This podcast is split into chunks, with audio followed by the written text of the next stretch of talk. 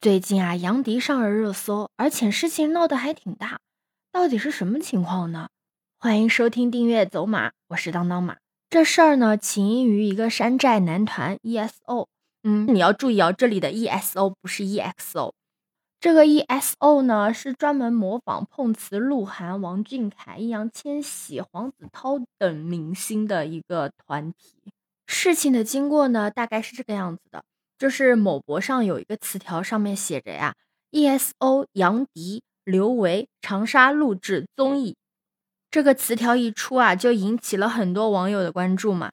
之前啊，这个 ESO 也搞出一些新闻，什么还没出道啊就要解散啦，嗯，就是在网上还是有一些讨论度的，主要还是一些看热闹的人会更多一点。而且他这个词条里面写的是。嗯，跟杨迪、刘维一起去录制综艺节目，那网友一看，哎，这什么意思啊？难道是说杨迪和刘维在帮他们抬轿子吗？或者是说他们要正式出道了？就这样，在大家的各种猜想和讨论中啊，杨迪马上发文就回应了这件事情。首先呢，杨迪他在这个事件里面很明确的表现了自己的一个态度，就是说。在娱乐圈里面，其实是一个长期主义者，需要的不仅是你的容貌和你的才华，其实你的人品和你的坚持也是非常重要的。他在回应的文章中说明到，第一呢，他跟刘维录制的这个节目啊，是一个选音乐女主播的节目。那为什么会出现这个 ESO 呢？是这些人啊，是其中的一个女主播，她请来帮忙的朋友。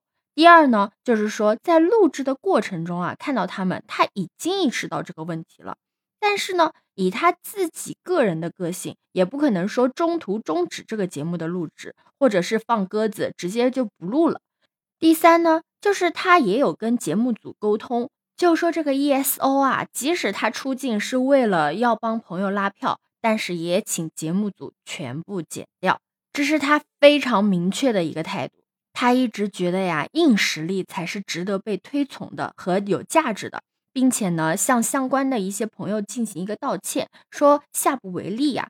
而且啊，还晒出了这个节目的台本，台本上有哪些嘉宾呢，也是写的非常的清楚的。随后呢，刘维就转发了这篇微博，表达的态度呢，也基本是跟杨迪一致的。让我最佩服杨迪的是。他在话题再一次发酵起来之后啊，他又进行了一个进一步的发声。他说啊，他自己呢也是模仿出身，但他始终认为啊，模仿呢应该是特定的地点、特定的时间段，一场秀。模仿者呢，最终还是要回归于自己。他手机里面啊，也有很多模仿者的一些联系的方式。但他的备注呢是这个人的本名，在括弧某某某的模仿秀。而且啊，他当时看到 ESO 杨迪、刘维录制综艺节目的这个词条一出现的时候啊，他是非常非常在意的。但是他的在意呢，不是大家说的那种人也要分三六九等，而是说你总归要有一个是非观念吧。他也不是看不起任何网红的意思哦，他就拿自己做了一个例子嘛。他说他自己最开始的时候看到后舍男生的视频，也是觉得非常的有趣，还跟自己的朋友分享，然后还取了一个“羌族双煞”的名字。但“羌族双煞”这个名字跟后舍男生这个名字相差还是非常远的。最后啊，他又再一次强调，如果他不发声的话，那就表明他是默许用这种擦边球的方式，去用别人的身份来录制节目的。这个真的不行，但如果你是你做你自己，那百分百欢迎。这个话说的真的就是超级赞的，有没有？然后在这个话题的讨论期间嘛，ESO 里面有一个成员啊，叫鹿哈，他在这个团体里面主要就是模仿鹿晗嘛，所以起名叫鹿哈。他呢也发了一个微博，说他从来没有觉得他们是网红，也没有觉得他们是山寨。说，其实山寨呢，对他们来说已经是比较好的一个称呼了，也没有觉得模仿丢人。他们只是希望家里人可以生活的更好，从来呢也没有去打着其他人的名字去骗人。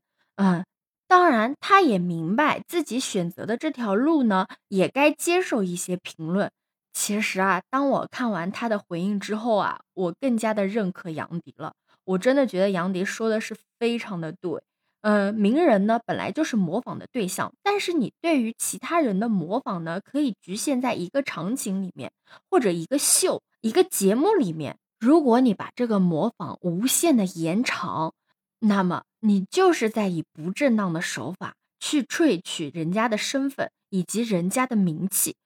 不过站在 ESO 的角度上，我也有一点点的可以理解他们。